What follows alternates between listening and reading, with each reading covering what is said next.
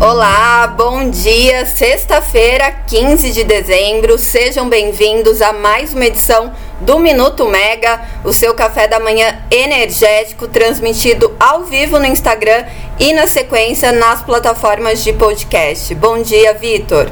Hoje vocês ficam comigo, Natália Bezutti, na última edição do Minuto Mega deste ano. E nessa última edição a gente vai falar sobre o leilão de transmissão que acontece agora de manhã às 10 na B3, sobre a nova aquisição da Âmbar, que assinou contrato de compra da termoelétrica de Araucária e ontem saíram dois estudos que a gente também vai, vai comentar aqui sobre é, os consumidores de energia, né? Mas de dois lados. Um é um ranking que aponta os parlamentares mais ou menos alinhados em propostas para o setor de energia e o outro mostra os efeitos das emendas do PL da eólica offshore, o 11.247, né? Quanto que vai custar na conta de, ener de energia. Então a gente vai começar com a grande novidade que ficou com a aquisição da Âmbar no setor termoelétrico. A empresa, que é do grupo JF, assinou contrato para compra da participação da Copel, que é 81,2%, na termoelétrica de Araucária, uma termoelétrica movida a gás natural é, com capacidade instalada de 484 megawatts e que está localizada ali no Paraná. O restante do capital, né, os 18,8%, pertencem à Petrobras. A Petrobras que no início né, tinha um interesse em vender, mas depois desistiu e agora ela deve né, se pronunciar sobre a venda ou não até 26 de fevereiro do próximo ano. Bom, a participação foi negociada por 320,7 milhões, dos quais 30 milhões de reais correspondem à dívida líquida do ativo.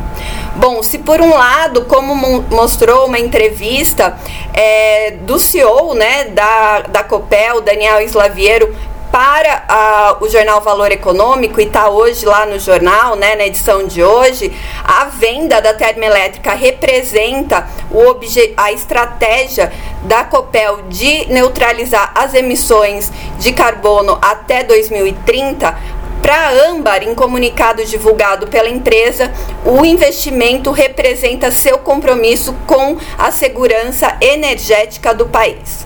Bom, em ativos de geração movidos a gás natural, a Âmbar já possui né, a termoelétrica Cuiabá, ligada por gasodutos próximos às bacias da Bolívia e a termoelétrica uruguaiana integrada às reservas de gás da Argentina. Então vamos ficar aí com as reservas de gás da Argentina na cabeça. As duas não têm contratos é, para despacho no sistema interligado nacional. As duas estão sem contratos. Bom, e por que, né? Que agora essa é a nova empreitada da Âmbar, porque em setembro ela adquiriu o complexo termoelétrico de Candiota da Eletrobras, né? Era uma concessão da Eletrosul na época. Candiota que é movida a carvão e tem 350 megawatts e foi adquirida por 72 milhões. Bom, com a, com a aquisição, né, agora, a Âmbar, que já possui ativos de geração renovável, gás natural, agora carvão e também tem é, micro e mini geração distribuída, ela passa a ter uma capacidade total de mais de 2,1 gigawatts.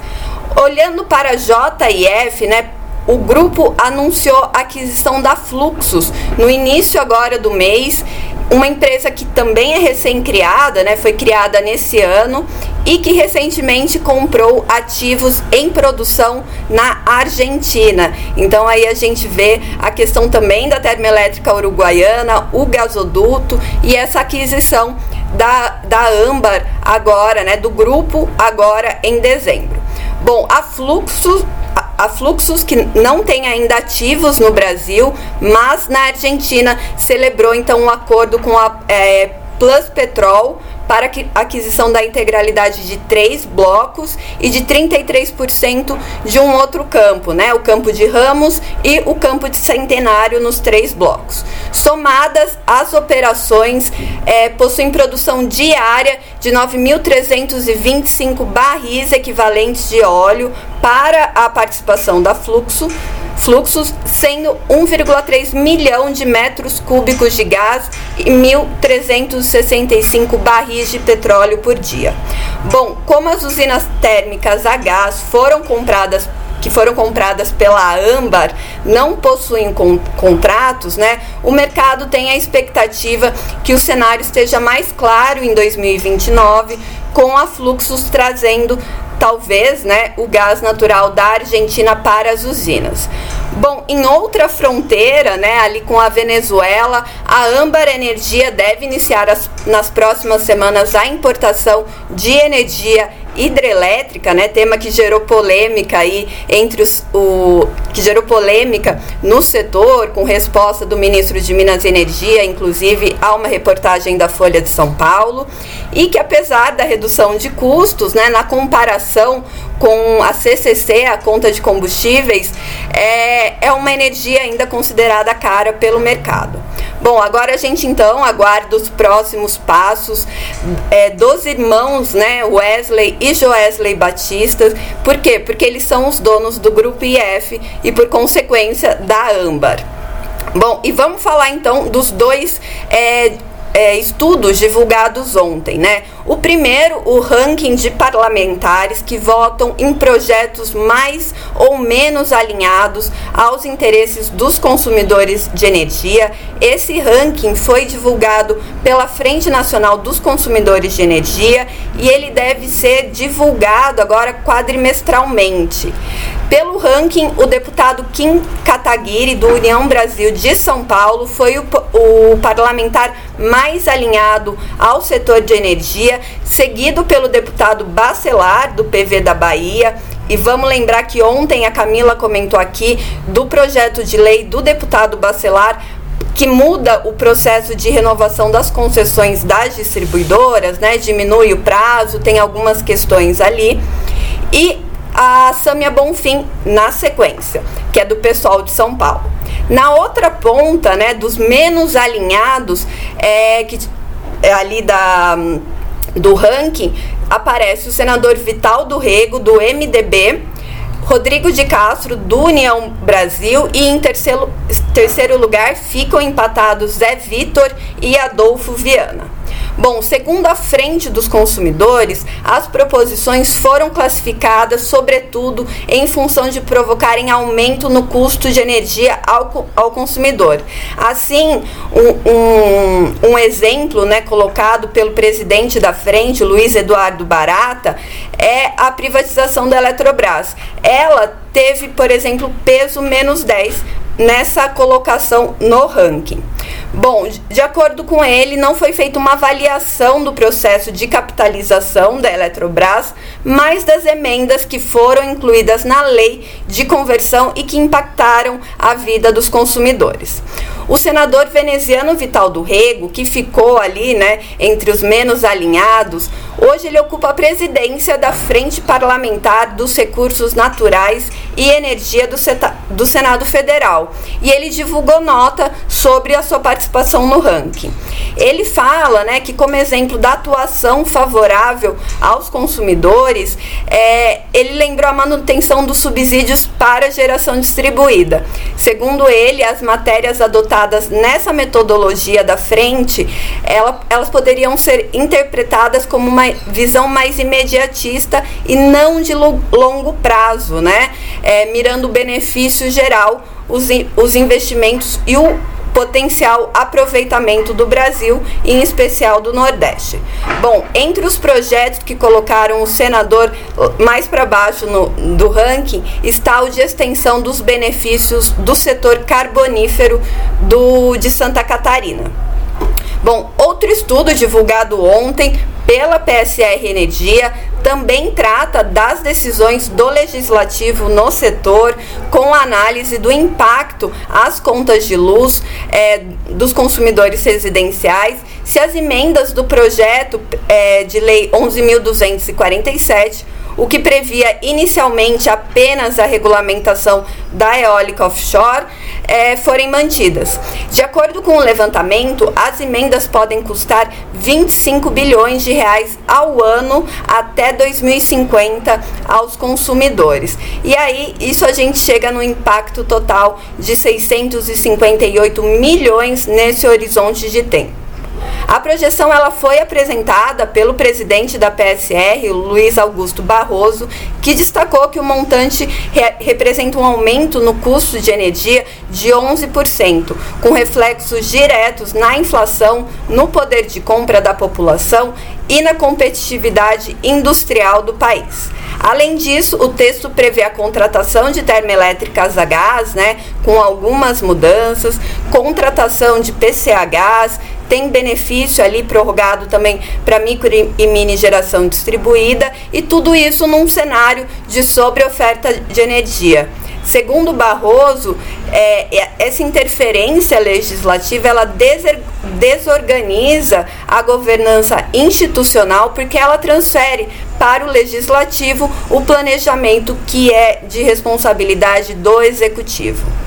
E ontem a gente também acompanhou um evento da LIDE é, sobre energias renováveis, com a participação de executivos da Ciona, da Enge, né, outros participaram, mas sobre essa questão ainda né, de subsídios e a manutenção deles nas contas de luz, o Herbert Júnior, que ele é diretor do Brasil, né, da Aciona, diretor do país, ele apontou que vê com preocupação, né, esses projetos que estendem os benefícios até para ele, né? Porque o, PL da eólica offshore também prorroga os descontos no fio, mas até para ele, que é, que é da indústria eólica, indústria renovável, ele vê com, com preocupação, porque ele acredita que pode acabar causando uma repulsa social, nas palavras dele, e com aumentando, né, transferindo esses custos do gerador para o consumidor, o consumidor pode se ver desmotivado aí a apoiar as renováveis. E também num cenário que a oferta atual né, de energia e o que está em construção já atenderia a, a carga.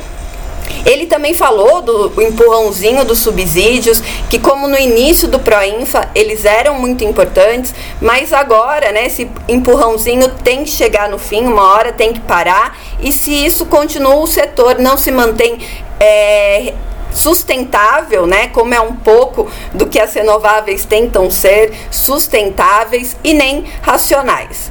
Bom, Eduardo Satamini, presidente da Enge Brasil, também estava por lá nesse evento e ele também falou que essas questões chegam a desanimar o empresário brasileiro, né, os executivos do setor e que o setor tem que partir né, para essa briga de defender os interesses da sociedade como um todo. E quando ele foi questionado sobre a Lei 14.300, o marco legal da GD, ele ainda falou que, a, que achou que a lei foi muito benevolente e que ela deixa, né, ela faz uma redução pequena e, e gradual ao longo do tempo dos subsídios dados à geração distribuída. Então ela deveria ter sido mais agressiva. Bom, e hoje? Hoje tem o leilão, hoje às 10 na B3, o leilão de transmissão que vai deve reforçar a exportação de energia do Nordeste e viabilizar as renováveis. O segundo leilão de transmissão do ano é destinado à contratação de apenas três lotes, mas esses, esses três lotes somam 21,7 bilhões de reais em investimentos, tornando esse um dos maiores certames do país na modalidade. Vamos, vamos lembrar rapidinho dos empreendimentos, né? Os lotes envolvem a construção de projetos nos estados de Goiás, Maranhão, Minas Gerais, São Paulo e Tocantins. Os prazos de construção variam de 60 a 72 meses, né? 72 meses é o maior prazo já dado pela ANEL. E a expectativa é da geração de quase 37 mil empregos.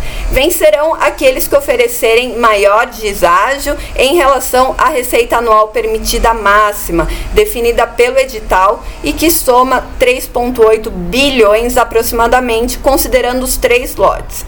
Apesar dos valores né, e da importância dos empreendimentos, não é esperado uma grande competição.